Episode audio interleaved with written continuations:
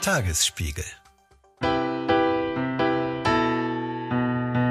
Berlin-Kreuzberg, Sebastianstraße, Zugriff vergangene Nacht. Es ist die Nachricht des Tages. Nach mehr als 30 Jahren weltweiter Fahndung ist die frühere RAF-Terroristin Daniela Klette gefasst worden. Hier in Berlin-Kreuzberg soll sie unter dem Namen Claudia gelebt haben. Ohne Gegenwehr ließ sich die 65-Jährige festnehmen. Das waren die Schlagzeilen der vergangenen Woche. Daniela Klette, 65 Jahre und jahrzehntelang gesuchte RAF-Terroristin, wurde am Montag in Kreuzberg festgenommen. Seitdem dreht sich alles um die verdammt lange Zeit im Untergrund und um die Fragen, wie hat sie gelebt? Wie konnte sie unentdeckt bleiben? Wer hat ihr geholfen? War Kreuzberg ein Zufall oder hatte sie hier möglicherweise Verbindungen zur linksextremen Szene? Über all das sprechen wir heute hier im Checkpoint Podcast. Mein Name ist Ann-Kathrin Hipp vom Tagesspiegel Checkpoint. Und ich bin Anke Mürre, stellvertretende Chefredakteurin. Ihre Wartezeit beträgt voraussichtlich 17 Minuten. Checkpoint. Der Podcast für Berlin-Kenner und alle, die es werden wollen. Ja, es ist eine Geschichte, wie sie eigentlich nur Berlin schreiben kann. Daniela Klette, ehemalige RAF-Terroristin, lebte offenbar über Jahre hinweg ein ziemlich unbeschwertes Doppelleben mitten in Kreuzberg und zwar als Claudia Ivore. Ja, ob das jetzt so unbeschwert war, wissen wir natürlich nicht. Darüber werden wir gleich sprechen, aber auf jeden Fall wirkt es so nach außen. Sie tanzte Capoeira, gab Mathe-Nachhilfe, ging mit ihrem offensichtlich sehr großen Hund Gassi, besuchte den Karneval der Kulturen, lagerte aber gleichzeitig schwere Schusswaffen und Munition und einen gefälschten italienischen Pass hat man gefunden in ihrer privaten Wohnung. Und dort wurde sie jetzt festgenommen von der Polizei Niedersachsen in Kooperation mit der Polizei Berlin. Es handelt sich für die Polizei Niedersachsen unbestritten um einen der größten Fahndungserfolge der vergangenen Jahrzehnte. Daniela Klette werden schwerste Straftaten zur Last gelegt und angesichts der Vielzahl der mutmaßlich verübten, skrupellosen und gewalttätigen Überfälle ist davon auszugehen, dass von ihr auch bis heute noch eine latente Gefahr für die öffentliche Sicherheit und Ordnung ausgeht. Die Frau, die ihr hier gerade gehört habt, das war Niedersachsens Innenministerin Daniela Behrens in einer Pressekonferenz kurz nach der Festnahme. Warum Niedersachsen? Die waren deshalb zuständig, weil Klette hier diverse Raubüberfälle begangen haben soll. Und der riesige Fahndungserfolg, muss man sagen, begründet sich wohl vor allem daraus, dass Klette A zum einen bereits seit 1989 untergetaucht war und B darin, dass es überhaupt insgesamt nur noch drei RAF-Terroristen waren, die auf der Flucht und noch nicht gefasst waren. Sprich, jetzt sind es noch zwei. Wie geht es weiter mit der Europäischen Union? Präsidentschaftswahlen in den USA, EU-Parlamentswahlen, geopolitische Krisen und wirtschaftliche Schwierigkeiten. Wir suchen Lösungen für diese Herausforderungen. Am 19. und 20. März auf der digitalen Europakonferenz von Handelsblatt, Die Zeit, Tagesspiegel und Wirtschaftswoche. Über die Zukunft Europas sprechen wir mit Bundeskanzler Olaf Scholz, Wirtschaftsminister Robert Habeck und vielen mehr. Kostenlose Anmeldung unter europe20xx.de. Wir wollen den Fall Daniela Klette heute noch mal ein bisschen aufdröseln, vor allem aber natürlich darüber sprechen, wie kann es sein, dass diese Frau so lange unentdeckt im Untergrund leben konnte und was folgt daraus. Darüber sprechen wir gleich mit unserem jahrzehntelangen Sicherheitsexperten im Tagesspiegel, nämlich Frank Jansen, der kommt uns gleich besuchen. Bevor wir das tun, wollen wir uns aber ganz kurz und knapp einmal anschauen, wer ist eigentlich Daniela Klette? Daniela Klette ist in Karlsruhe aufgewachsen, war früh in linksextremen Gruppen aktiv und schloss sich 1978 der Roten Hilfe Wiesbaden an. Das ist eine Organisation, die könnt ihr euch schon mal merken, die wird später auch im Gespräch mit Frank Jansen nochmal wichtig. Die kümmert sich im Prinzip um Support für Linksextremisten, kann man sagen. Erste Tagesspiegelartikel haben wir nochmal in der Recherche geguckt. Zu Daniela Klette finden sich im Jahr 1993. Im Dezember heißt es da unter anderem mit 300.000 1000 neuen Plakaten fahndet das Bundeskriminalamt nach sieben mutmaßlichen Terroristen der Roten Armee-Fraktion. Neu in der Fahndungsliste sind Ernst Volker Staub und Daniela Klette, gegen die Haftbefehl wegen Verdachts auf Mitgliedschaft in der RAF besteht. Gut, und dann wollen wir noch ganz schnell einmal als Vollständigkeit halber sagen, was ist die RAF? Rote Armee-Fraktion war eine terroristische linksextremistische Vereinigung, die 30 Jahre lang in Deutschland gewütet hat. 1968 gegründet, 1998 offiziell aufgelöst. Ziel war nach eigenen Angaben die Zerstörung der kapitalistischen Gesellschaftsordnung. Insgesamt gab es rund 80 aktive Mitglieder. Ihre Methoden, Anschläge, Erpressung, Geiselnahme, Raub und Mord von 34 Menschen. Und diese Mitglieder teilt man eigentlich in drei Generationen auf. Also die bekanntesten sind die erste Generation, Bader-Meinhof-Komplex. Dann gab es eine zweite Generation, die noch deutlich radikaler vorgegangen ist. Und es gab eben die dritte Generation, der auch Daniela Klette angehörte. Und auch die zwei, die jetzt noch flüchtig sind, Ernst Volker Staub und Burkhard Garweg. Klette und die anderen beiden waren mutmaßlich als Trio unterwegs und sollen zwischen 99 und 2016 mehrere schwere Raubüberfälle verübt haben und mehr als zwei Millionen Euro erbeutet haben. Und Klette wird außerdem für einen Sprengstoffanschlag auf eine JVA im hessischen Weiterstadt im Jahr 93 verantwortlich gemacht und außerdem soll sie an einem Anschlag auf die US-Botschaft in Bonn im Jahr 91 beteiligt gewesen sein und da wurde das Gebäude beschossen. Verletzte gab es nicht. Bei der Festnahme am Montag soll Klette allein gewesen sein. Dem Vernehmen nach war sie fast ein bisschen erleichtert. Die Identifizierung erfolgte über Fingerspuren und die Nachbarschaft zeigte sich, logisch wie es immer ist bei Verbrechern in der Nachbarschaft, relativ überrascht. Sie wirkte eigentlich ganz nett. Also sie hat mich jedes Mal begrüßt, sie hat Hallo gesagt, sie hat immer geredet. Und sie ist halt jeden Tag, ich weiß nicht um wie viel Uhr, immer rausgegangen mit ihrem Fahrrad. Und dann ist sie abends irgendwann immer zurückgekommen. Unser Kollege Julius Geiler war vor Ort, hat diese ganze Szenerie beobachtet. Und wie das so ist, jeder Nachbar hatte irgendwie was zu sagen. Einer kam noch vorbei, der sagte, da habe ich ja jahrelang neben einer Genossin gewohnt, das gibt's ja nicht. Und hat sich dann mit der Parole Rotfront verabschiedet. Also äh, willkommen in Kreuzberg, kann man da nur sagen. Aber jetzt fragt man sich eigentlich, wie zur Hölle kann, kann das, sein? das sein? Und das klären wir jetzt mit unserem Gast. Herzlich willkommen in Berlin. Haben wir Fragen? Wir begrüßen in unserem Podcast-Studio unseren langjährigen Sicherheitsexperten Frank Jansen, der sich wie kein zweiter auskennt mit Terrorismus in allen Facetten, mit den Strukturen der Ermittler, auch der Nachrichtendienste. Und er hat die RAF journalistisch ebenso begleitet wie später natürlich den NSU und den anschließenden Prozess gegen Beate Zschäpe in München. Wir freuen uns sehr, dass du da bist. Herzlich willkommen, Frank. Ja, hallo, ich freue mich auch. Frank, wie sehr hat dich diese Nachricht am Anfang der Woche überrascht? Also es hat mich einerseits überrascht, andererseits hatte ich den Eindruck, dass nach dieser Öffentlichkeitsverhandlung über die Aktenzeichen XY-Sendung, dass da Bewegung drin ist. So eine Öffentlichkeitsverhandlung macht man nicht nur aus dem Frust heraus nach dem Motto, wir finden die nicht, also machen wir mal eine, sondern ich glaube schon, dass die Sicherheitsbehörden Frau Klette auch schon im Blick hatten also das übliche Prozedere wäre, dass man, wenn jetzt keine unmittelbare Gefahr droht, also beispielsweise ein Sprengstoffanschlag oder so, dass man dann die Leute erstmal beobachtet und guckt, mit wem treffen sie sich, mit wem haben sie Kontakt. Und die Sicherheitsbehörden hätten natürlich gerne auch noch Herrn Garweg und Herrn Staub gleich mit eingesackt. Trotzdem war es natürlich überraschend, weil die drei nun also über einen sehr langen Zeitraum, also über 30 Jahre untergetaucht sind dann trotz dieser Raubüberfälle, also auf Supermärkte, Geldtransporter nicht geschnappt worden sind. Andererseits der Roten Armee-Fraktion war sowas auch leider zuzutrauen, weil die also wirklich Terrorismus derart professionell praktiziert haben, möchte ich jetzt mal etwas salopp ausdrücken, mhm.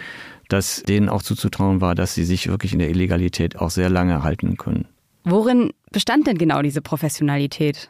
Die erste Generation der Roten Armee-Fraktion ist ja zum Teil von palästinensischen Guerillagruppen ausgebildet worden. Die haben natürlich auch zum Teil ihr Wissen weitergegeben. Die haben sich auch professionalisiert über den Austausch mit anderen Terrorgruppen in Frankreich, Italien und so weiter. Also sie hatten schon ein professionelles Niveau erreicht, was in Deutschland weder danach noch davor übertroffen wurde. Also auch der NSU ist da nicht so professionell unterwegs gewesen. Also insofern war ihnen das zuzutrauen. Gleichzeitig eine extreme Entschlossenheit. Also die Anschläge zeigen ja auch, klar, wenn wir jemanden umbringen wollen, dann bringen wir den auch um, dann wird er auch ermordet. Extreme Entschlossenheit auch im Umgang mit Waffen. Extreme Entschlossenheit auch bei der Beschaffung von Waffen, also bis hin zu Kalaschnikow, Panzerfäuste und so, Raketen und so. Also die Rote Armee-Fraktion hatte ein beachtliches Arsenal. Es gab immer wieder mal Mutmaßungen in den Sicherheitsbehörden, dass die Staatssicherheit der DDR da äh, ein bisschen mitgeholfen haben könnte. Die Stasi hat ja auch äh, mit dafür gesorgt, dass also einige RAF-Terroristen dann in die DDR fliegen konnten und die wurden dann da aufbewahrt, bis dann die DDR zusammenbrach. Und insofern würde ich sagen, es ist eher so, dass sie eigentlich für den Fahndungsapparat offenbar zu gut waren. Der Fahndungsapparat selber hat sich natürlich auch entwickelt, musste auch technisch viel nachrüsten. Und insofern, da Staubgabig und Klette offenbar kaum Fehler gemacht haben, war es eben sehr schwierig, ihnen auf die Spur zu kommen. Auf der anderen Seite ist ja die Frage, die sich jetzt eigentlich jeder stellt. Sie hat mitten in Kreuzberg gewohnt, die hat sich auch nicht verkleidet oder versteckt. Man kann, wenn man jetzt mit dem Wissen von heute sich die Bilder anguckt, sagt man, sie ist so klar erkennbar, mhm. das kann nicht mhm. sein. Sie hat eine Facebook-Seite gehabt, sie war bei Lesungen, hat, also die hat ja am öffentlichen Leben teilgenommen. Wenn unser eins an Untergrund denkt, denkt man ja eher irgendwo verstecken sich, keine Ahnung, im Tunnel. Wald, in einem Erdloch, in einem ja, Tunnel. Ne? Ja, ja, ja, so. klar. Also die Diskrepanz ist ja riesig und wenn man auch jetzt, hat man ja auch die technischen Möglichkeiten, diese Bilder zu durchsuchen suchen und so. Hast du eine Erklärung dafür? Ich glaube, es ist auf einen ganz einfachen, simplen Grund zurückzuführen. Und zwar auf das Denken, was wir alle haben. Gewisse Dinge stellt man sich einfach nicht vor. Wir haben uns nicht vorstellen können, dass Stichwort NSU drei Neonazis jahrelang durch die Bundesrepublik ziehen und Leute ermorden. Es hat sich in den Sicherheitsbehörden einfach keiner vorstellen können. Es hat sich keiner vorstellen können, dass Terroristen Pilotenschein machen und ins World Trade Center in New York fliegen. Dazu reichte die Fantasie nicht. Und im Grunde genommen ist das auch ein Grund, wieso Frau Klette einfach da in Kreuzberg leben konnte, weil dass sie so vergleichsweise offen da gelebt hat hat sich so auch keiner vorstellen können. Es wurde immer vermutet, ja, die sind da vielleicht irgendwo in Niedersachsen, Norddeutschland unterwegs, vielleicht auch nach Skandinavien weg oder vielleicht wieder ganz woanders und so. Kann auch alles sein, dass das so gewesen ist.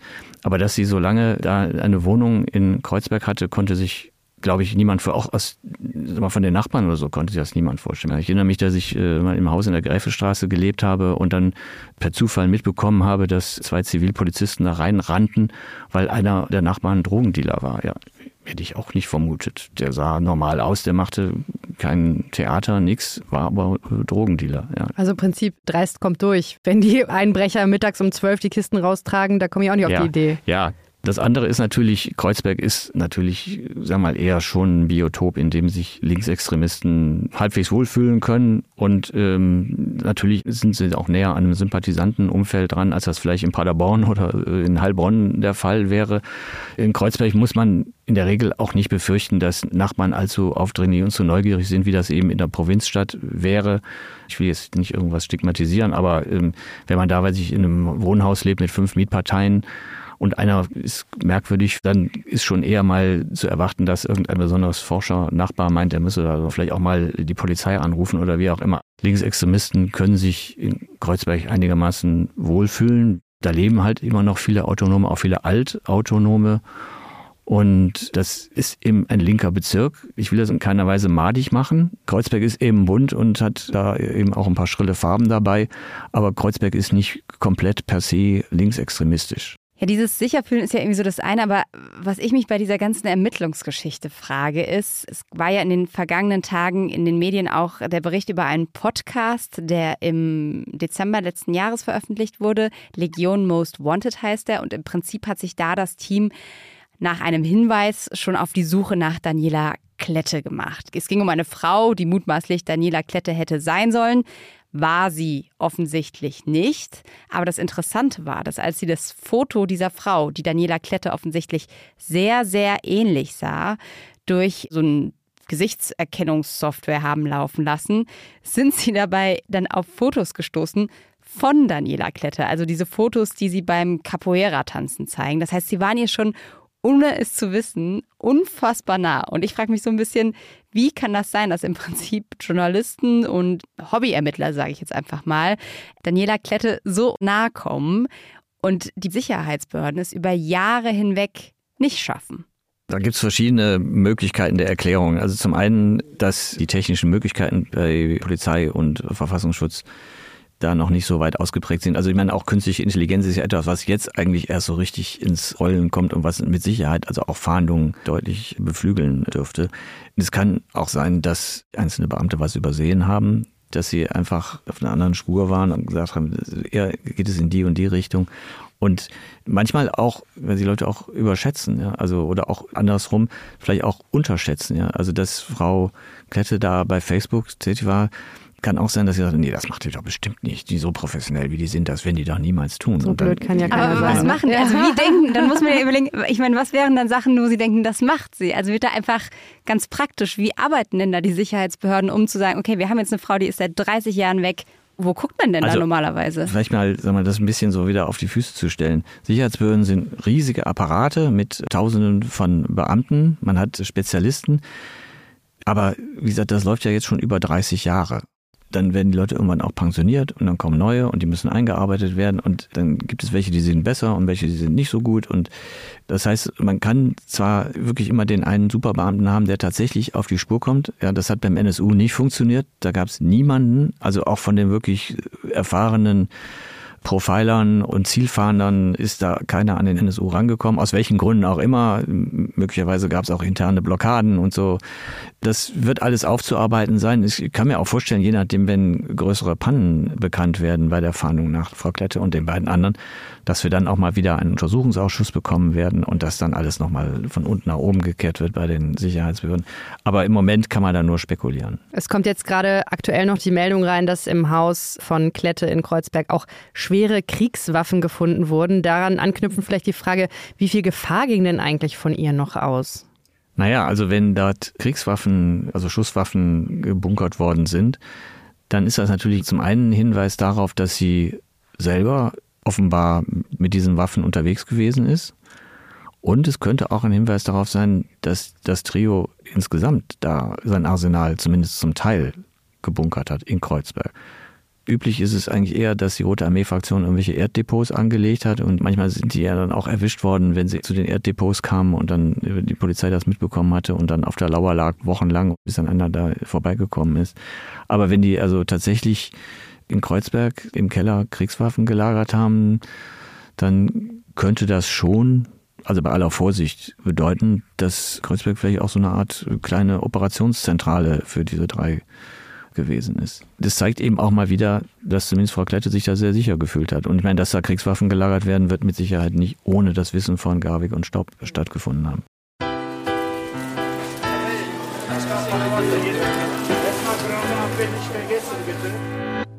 Ist denn davon auszugehen, dass es von Ihrer Seite Kontakte in die Kreuzberger linksextreme Szene gab? Also eine große Frage, die ja jetzt im Raum steht, ist, wer hat sie wie unterstützt? Sie kann das ja alles nicht alleine gemacht haben. Wir wissen, die Wohnung beispielsweise wurde irgendwie von jemand anderem angemietet. Es soll einen Mann gegeben haben, der sie häufiger besucht hat. Von der Bildzeitung schreibt darüber irgendwie mit langen Haaren, mutmaßlich ihr Lebensgefährte. Also wie kann man sich dieses Netzwerk rund um Klette vorstellen?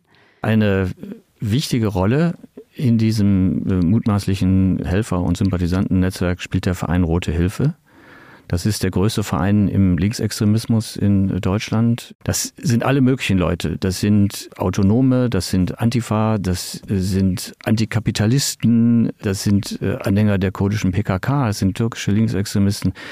Vom sozialen Umfeld her, es sind Akademiker, Anwälte, Ärzte, Studenten. Also es ist im Grunde genommen vom Standenschmeißer auf der Straße bis hin zum gut situierten Anwalt ist alles dabei. Die Rote Hilfe ist ein Verein, 1975 in der Bundesrepublik gegründet. Man muss sagen, wieder gegründet. Es gab schon mal in der Weimarer Republik, da hatte es so eine starke kommunistische Notation. Also es ist ein Verein, der sich gezielt darum kümmert, linksradikalen Tatverdächtigen in Konflikt mit Justiz und Polizei zu helfen, sie zu unterstützen, also finanziell zu unterstützen, Anwälte zu besorgen, mit sie beim Prozess zu begleiten und so weiter. Und gleichzeitig auch ist die Funktion der Roten Hilfe, über diese Unterstützung die Leute in der Szene zu halten. Also zu verhindern, dass Leute aussteigen, sagen, nee, ich will nicht mehr, dass sie auspacken, dass sie dann doch weich werden und dass sie dann möglicherweise Genossinnen und Genossen verraten. Und das läuft ziemlich professionell. Die Rote Hilfe ist da so eine Art Anker in der linksextremen Szene. Das heißt, viele Gruppierungen, die sich untereinander nicht grün sind, können sich aber alle darauf verständigen, dass die Rote Hilfe gute Arbeit macht und dementsprechend wächst auch die Mitgliederzahl der Rote Hilfe, also von Jahr zu Jahr um ungefähr 1000 und wir sind jetzt wahrscheinlich bei ungefähr 14.000, vermute ich mal, also 2022 waren es 13.100, das stand im damaligen Verfassungsschutzbericht. Also das ist akzeptiert von Linksextremisten gleich welcher Couleur und insofern ist die Rote Hilfe so eine Art Spinne im Netz. Einmal zum Verständnis noch, der Rote mhm. Hilfe ist ein erlaubter ja, ja. Verein, aber wird vom Verfassungsschutz beobachtet? Oder? Ja, ja, bisher hat es kein Verbot gegeben. Es äh, fehlte, glaube ich, so ein bisschen der politische Wille, weil wir wissen aus der Vergangenheit, dass auch einzelne Leute von den Grünen und von den Jusos da drin gewesen sind, Frau Drosel beispielsweise, und dann rausgegangen sind, weil dann der Druck doch zu groß wurde. Ich glaube, der politische Wille ist da nicht so stark dass der Verein verboten wird. Da also, war Klette ja auch bevor sie zur RAF ist, ne? In genau, sie war in Wiesbaden, war sie äh, in den 70er Jahren äh, bei der Roten Hilfe. Und ich denke mal, das ist auf jeden Fall ein Ansatzpunkt, also denke ich jetzt auch für die Sicherheitsbehörden, um zu sehen, welche Sympathisantennetzwerke hat es da gegeben und welche Verbindungen wird es zur Roten Hilfe gegeben haben. Und ich fand also schon aufschlussreich, wie die Rote Hilfe selber auf die Festnahme von Frau Klette reagiert hat. Kann man auf ihrer Homepage nachlesen. Eine Frau aus dem Bundesvorstand hat geschrieben, die heutige Festnahme von Daniela Klette ist das Ergebnis einer jahrzehntelangen Verfolgungswut und dem staatlichen Rachebedürfnis gegen ehemalige Mitglieder der Stadt-Guerilla-Gruppen. Es steht zu befürchten, dass auch in diesem neuerlichen RAF-Verfahren sämtliche rechtsstaatlichen Standards außer Kraft gesetzt werden, um eine möglichst hohe Haftstrafe zu erreichen und Reuebekundungen zu erpressen. Und dann ein paar Sätze weiter heißt es dann, es ist die Aufgabe von Solidaritäts- und Grundrechtsorganisationen ebenso wie der gesamten Linken, sich gegen diese Gesinnungsjustiz zu stellen. Ja, das ist eine deutliche Sprache. Ja, also das ist klar, sie sympathisieren damit. Also es ist nicht nur nach dem Motto uneigennützige Hilfe in Form von Geld, von äh, was ich Anwälte besorgen, äh, wie auch immer. Und interessant ist in dem Zusammenhang auch, dass im Jahr 2016 die Rote Hilfe in ihrer Mitgliederzeitung explizit den drei Untergetauchten, also Garwig, Staub und Klette, gewünscht hat, also viel Kraft und Lebensfreude, lasst es euch gut gehen und lasst euch nicht erwischen. Also da ist ohne Mühe zu vermuten, dass diejenigen, die Frau Klette geholfen haben, zumindest aus dem Umfeld der Roten Hilfe kommen, wenn nicht aus dem Verein selbst. Und worin bestand denn jetzt diese mutmaßliche Unterstützung? Also wie kann man sich das konkret vorstellen? Kann es sein, dass die Klette zum Beispiel immer wieder das Geld gebracht haben, was sie dann beim Überfall bekommen hatte? Oder wie sieht das aus? Also Geld vom Überfall wird, äh, vermute ich mal eher, dass das in irgendwelchen Depots gelagert worden ist und nicht. Äh, es kann natürlich sein, dass es äh, vielleicht auch aufgeteilt haben, dass sie es auch Sympathisanten was überlassen haben. Das hat der NSU ja auch gemacht. Also Geld aus äh, Banküberfällen an Sympathisanten, an einen Helfer übergeben, der das dann aufbewahrt hat. Aber entscheidend ist ja, man kann davon ausgehen, dass es Leute gibt, ob aus der Roten Hilfe oder aus dem Umfeld, wie auch immer, die dafür gesorgt haben, dass sie die Wohnung bekommen hat, die sie informiert haben, wenn irgendjemand mitbekommen hat, dass der Verfassungsschutz Leute anspricht oder dass die Polizei Leute anspricht oder versucht, V-Leute zu werben. Also dass sie sozusagen auch auf einem gewissen Informationsstand gehalten worden ist, bis hin zu vergleichsweise banalen, aber trotzdem sehr wichtigen Dingen im Untergrund, dass dafür gesorgt wird, dass man zu einem Arzt oder einer Ärztin gehen kann, ohne Krankenkassenkarte zu haben dass man da eben unentgeltlich behandelt wird, dass man, wie gesagt, auch möglicherweise mit Medikamenten versorgt wird, wenn es äh, dringend ist. Ist es äh, auch leichter in Berlin als in Paderborn mutmaßlich, oder? Garantiert, ja, garantiert. Du hast ja gerade auch gesagt, der Verein Rote Hilfe hat wachsende Mitgliederzahlen, wenn ja, man so sagen ja, kann. Ja. Ähm, was, was zieht die Leute heute noch an? Was motiviert die, damit zu machen? Naja, also die Rote Hilfe und wie auch die Autonomen präsentieren Klartext, also aus ihrer Sicht. Also eine klare, eindeutige Ablehnung dieser kapitalistischen Gesellschaft, der äh, Lebensverhältnisse. Das Thema Klima hat im Laufe der vergangenen Jahre auch enorm an Bedeutung gewonnen für die linksextremistische Szene. Wir erinnern uns ja an Nordrhein-Westfalen an die besetzten Baumhäuser und, und solche Geschichten und den Eindruck, Profite sind wichtiger als das Überleben der Menschheit, so in dem Dreh. Großes Thema ist nach wie vor der Kampf gegen Rechtsextremismus. Auch das mobilisiert viele Leute, könnte auch dazu beitragen, wenn die AfD jetzt nun wirklich noch stärker wird und dann auch möglicherweise bei den kommenden Wahlen so stark wird, wenn sich Thüringen, Sachsen und Ministerpräsidenten stellt, wird das auch für die linksextreme Szene nochmal Auftrieb bedeuten. Also das wird so viele Leute so empören und gerade jüngere Leute neigen dann schon eher dazu zu sagen, okay, jetzt empöre ich mich nicht nur, sondern ich schmeiße jetzt auch mal einen Stein oder mal eine Brandflasche oder so oder also engagiere mich jetzt auch langfristig. Ja. Kann sich da nochmal eine RAF 2.0 entwickeln? Eine vierte Generation? Vielleicht jetzt auch mit so einer Festnahme, die nochmal irgendwie Wellen auslöst? Nicht unbedingt eine RAF 2.0, weil die Professionalität ist so schnell nicht zu erreichen. Also das äh, sehe ich nicht. Aber dass sich linksextremistischer Terrorismus bildet, und zwar gerade im Antifa-Bereich, also punktuell, die Sorge ist deutlich vorhanden. Also wir hatten ja jetzt den Prozess gegen Lina E., die dann noch mit einer äh, halbwegs milden Strafe davongekommen ist. Also linksextreme Kleingruppen, die Neonazis überfallen. Es sag mal, bizarre an der Geschichte ist ja, gegen diese Linksextremisten ermittelte die Bundesanwaltschaft und gegen diese Rechtsextremisten, die dann in dem Fall mal Opfer waren, also schwer zusammengeschlagen wurden, wurde aber von der Bundesanwaltschaft auch ermittelt wegen Bildung krimineller Vereinigungen und entsprechenden Aktivitäten. Ja. Also, dass sich das so aufschaukelt, dass sich Linksextremisten aufgerufen fühlen zu sagen, so, ich muss jetzt Antifaschismus wirklich mit Gewalt durchsetzen, ich muss was tun, wir müssen die Neonazis zusammenschlagen und möglicherweise auch umbringen oder zumindest so schlagen, dass der Tod in Kauf genommen wird. Ich meine, wenn man mit Hämmern auf jemanden einschlägt, dann kann man sich schon vorstellen, dass derjenige dann nicht mehr aufsteht. Wir haben gerade in Leipzig seit Jahren eine große Anzahl von Brandanschlägen. Ja, also Leipzig eine sehr militante, autonome Szene. Und auch da äh, befürchten die Sicherheitsbehörden, dass da Teile dieser Szene an der Grenze zum Terrorismus stehen. Hast du das Gefühl, dass es gerade jetzt auch unter jungen Leuten eine größere Akzeptanz auch wieder gibt für Gewalt? Das ist eine schwierige Frage. Also es gibt eine wachsende Akzeptanz bei jungen Leuten für radikalen Protest. Also die letzte Generation ist bei jüngeren Leuten durchaus beliebt, auch bei solchen, die also keinesfalls linksextrem sind, die aber sagen, na ja, aber das ist doch berechtigt, dass die darauf aufmerksam machen. Also für radikalen Protest. Bei Gewalt bin ich mir da nicht so sicher. Das ist also die Stufe ja. zur Gewalt zu überschreiten. Also da muss man auch schon so entsprechende äh, Fanatismus und entsprechende Empörung aufgebaut haben, die über das normale Maß hinausgeht. Weil eben auch gerade Vereinigungen wie die Rote Armee-Fraktion, 2. Juni und wie sie alle heißen, gezeigt haben, dass also Gewalt in die Sackgasse führt und überhaupt nichts ändert.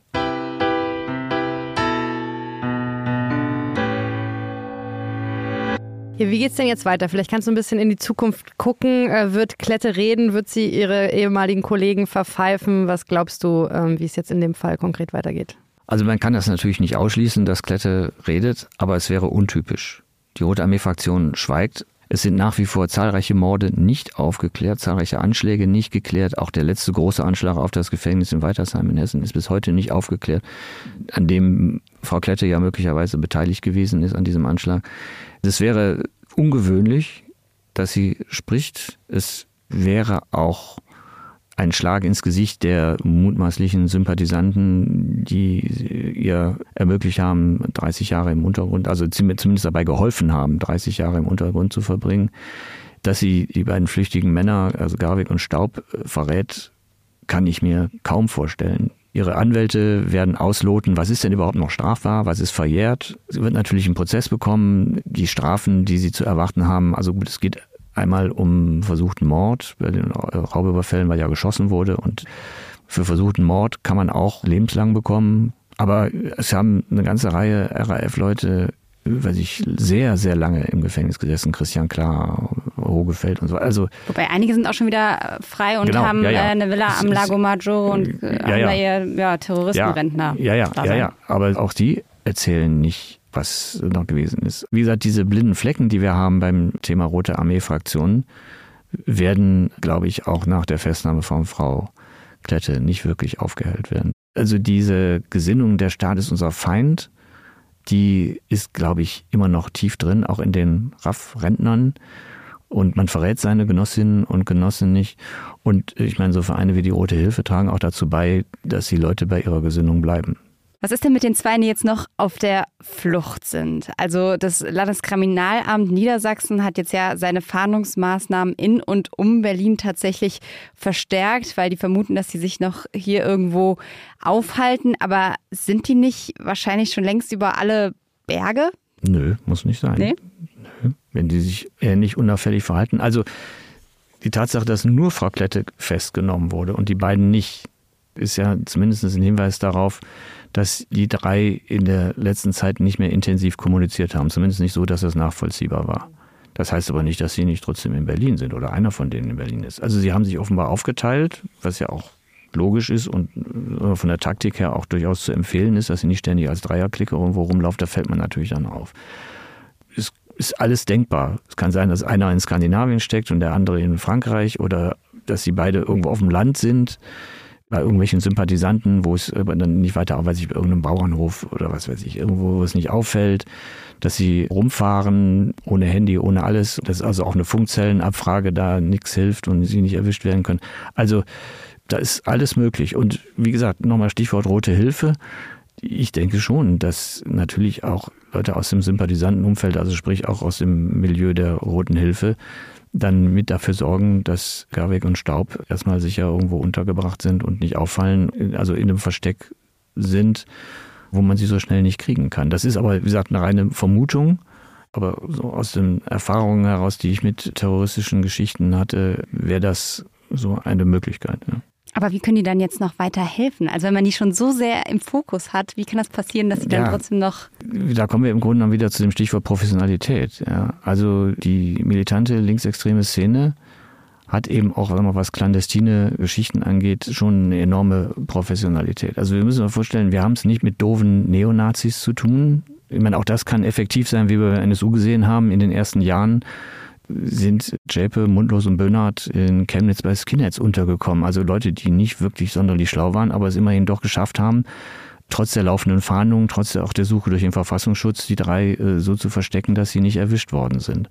Bei den militanten Linksextremisten ist diese Professionalität noch viel stärker ausgeprägt. Außerdem gibt es ja einen sehr langen Vorlauf. Also die RAF ist ja ein Phänomen schon seit den 70er Jahren. Das heißt also auch diese clandestinen äh, Verhaltensweisen sind so einstudiert. Und für den Verfassungsschutz ist es sehr schwer, in der linksextremen Szene V-Leute zu gewinnen.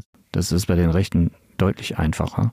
Linksextremisten sprechen auch auf Geld in der Regel nicht an und äh, lassen sich auch nicht unter Druck setzen, sind sehr verhärtet. Also es ist sehr schwer da an V-Leute. Es gelingt zwar ab und zu mal, aber sehr schwer. Außerdem, diese V-Leute befinden sich dann wirklich in Lebensgefahr, wenn sie auffliegen sollten.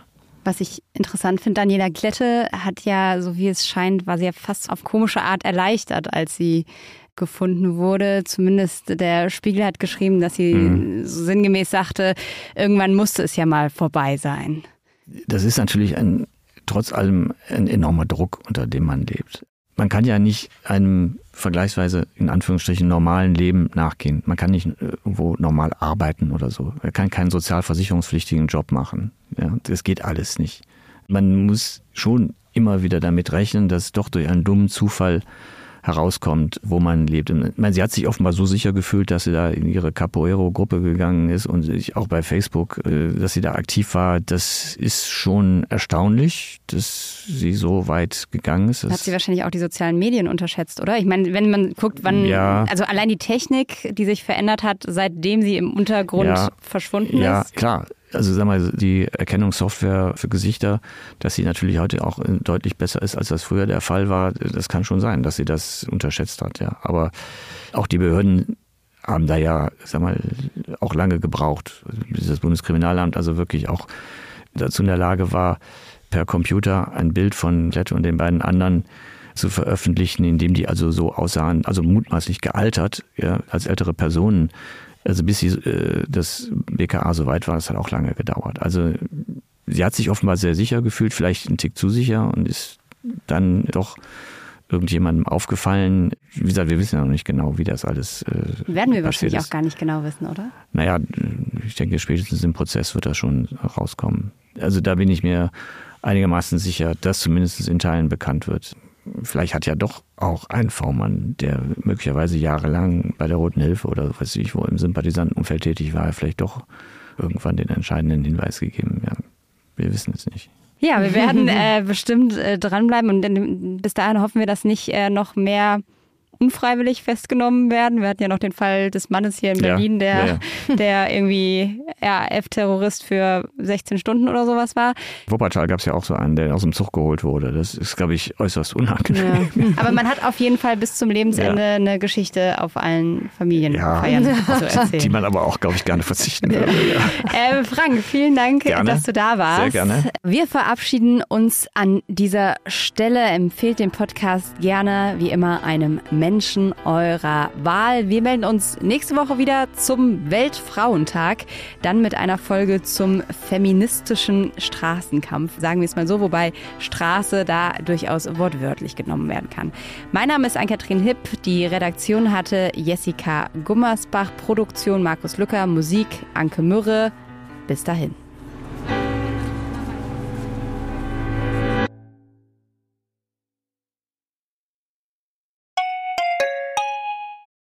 Wie geht es weiter mit der Europäischen Union? Präsidentschaftswahlen in den USA, EU-Parlamentswahlen, geopolitische Krisen und wirtschaftliche Schwierigkeiten. Wir suchen Lösungen für diese Herausforderungen. Am 19. und 20. März auf der digitalen Europakonferenz von Handelsblatt, Die Zeit, Tagesspiegel und Wirtschaftswoche.